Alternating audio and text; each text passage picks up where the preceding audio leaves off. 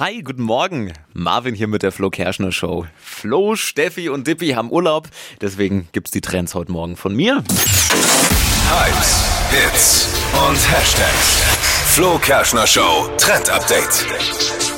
Jennifer Aniston hat jetzt ihren Geheimtipp für super jugendliche Haut ausgeplappert und den möchte ich mal fix mit euch teilen. Wird nämlich im Netz gerade total gehypt.